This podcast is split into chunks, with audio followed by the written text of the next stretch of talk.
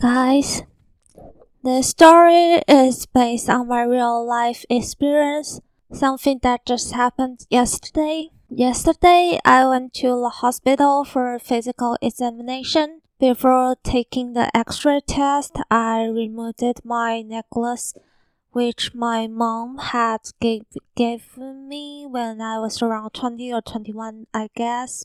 I vividly remember the day she gave it to me. She called me into her room, brought out the necklace, and asked me how I feel about it. It was a silver snake chain with a diamond shaped pendant, and there was a real diamond in the middle.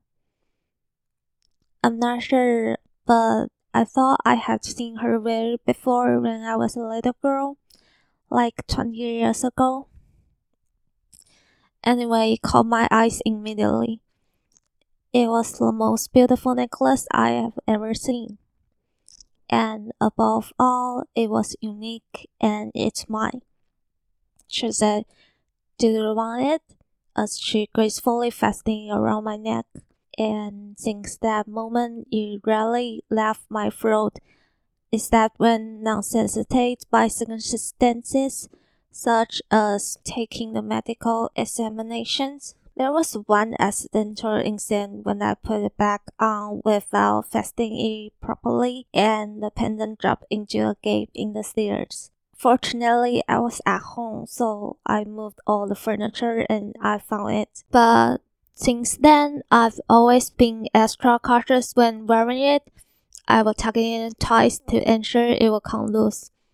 Back then, I remember that I finished the test, changed into casual clothes, put on the pendant, and I left. I went for a walk to find a place to read, and I realized the hospital was pretty close to the nap bar I usually, I usually visit when things get pressured. I set the location, walked like a couple of miles, maybe 20 or 30 minutes to get there.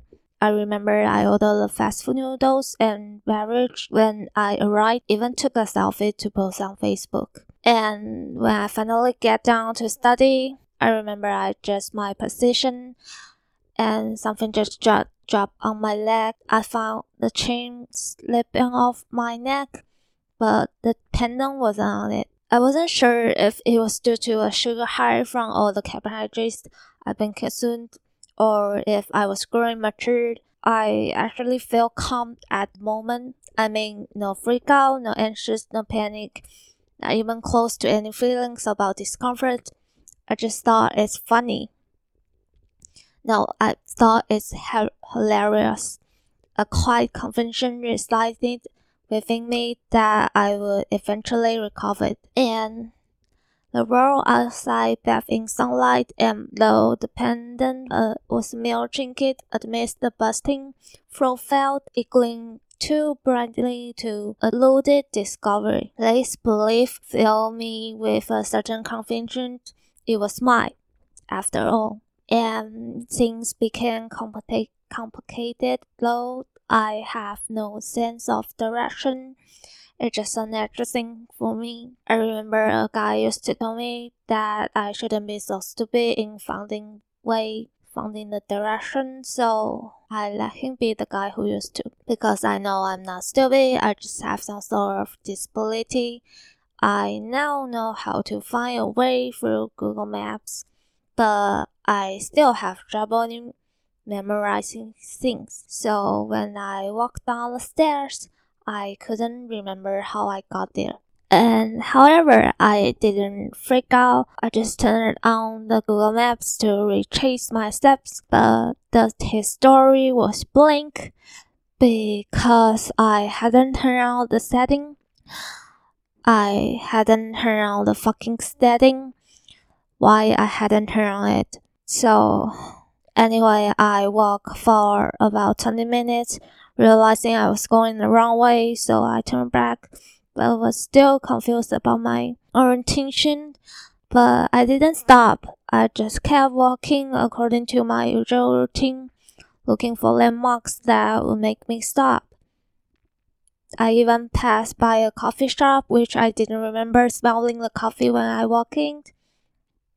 and there were several routes on the map that I could take could take it back to the hospital, but I just didn't know which one was the original one. I just kept trying. I called the hospital despite knowing it wouldn't be there because I couldn't remember the route, but I do remember wearing a pendant in the changing room. And when I got there, the security wouldn't let me in because I wasn't wearing a mask. Because I thought it was a joke, believing I would find on the road I have to take him, and didn't realize there was still a rule about wearing masks in medical in in medical institutions even after the pandemic. So three hours passed when I returned to the net bar. I felt exhausted, but still, but still I had peace. I went out for a smoke, and the front desk man stopped me, asked me for a deposit for going out, and I was just like, "Fuck off, leave me alone."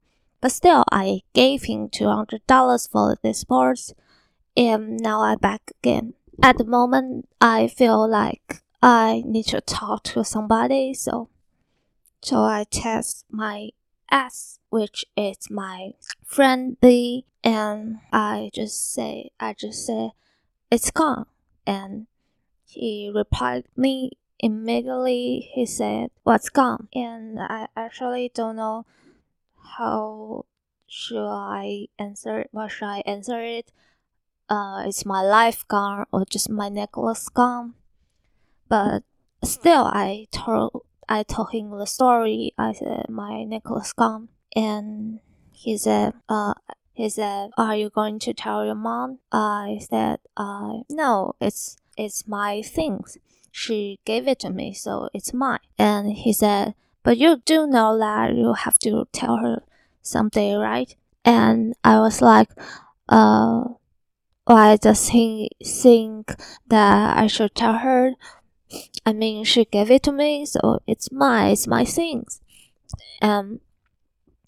Anyway, I just I turned on the internet and I actually typed down the question, like something like, "What if the most important things lose in your life?"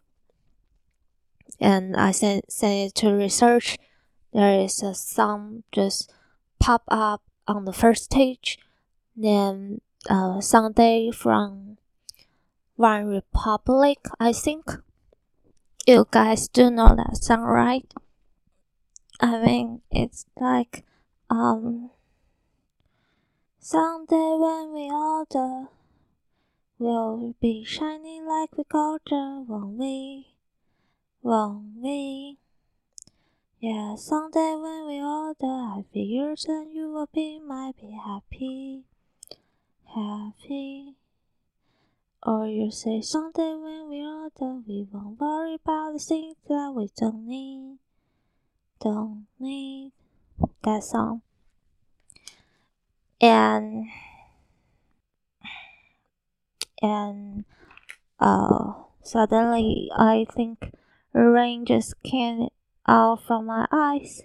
I just sort of breaking down, I guess.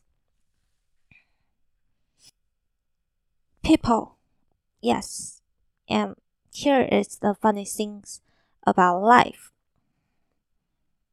I remember all the details I have been through, all the details I have experienced.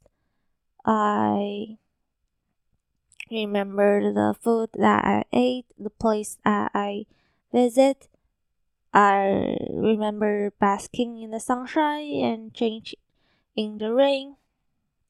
I remember the words people have said about me. I remember the man I once loved who broke my heart. And I remember the woman who mocked me when I aggressive by sleeping with her husband. I remember the people I cared about who left me. I remember the bed I cried on, but I just can't remember the fucking road I walked today. And you know why I couldn't get over it?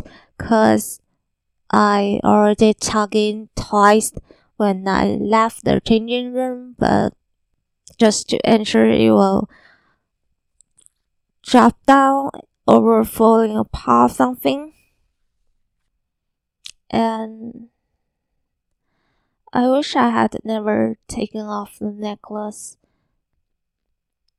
If only I have refrained from removing the necklace, if only I have postponed the test for another day, if I have never subjected myself to an x-ray, if I have never harbored a plane for a test, if I had never born, then I wouldn't have things to love and lose it.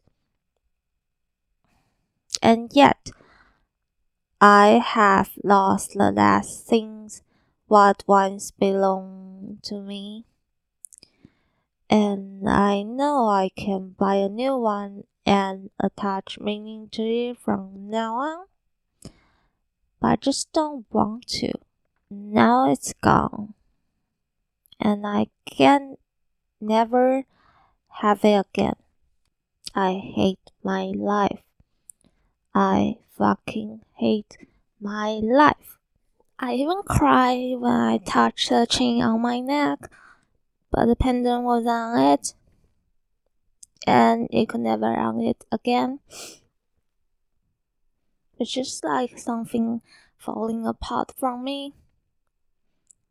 The last part, I guess, cause this uh this is the only things that I have belongs to me. But now it's gone.